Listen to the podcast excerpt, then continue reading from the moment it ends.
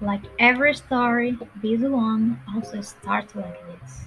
Another little mouse zigzags around the world. Shy, he opens up a world full of billboards, photos, and a lot of people. Everything else is the same, right?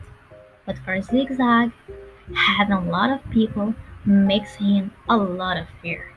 His hands, his nose gets even pinker, and all he wants is a place to protect himself.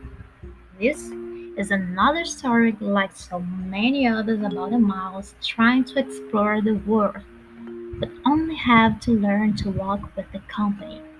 The company of a girl called social anxiety.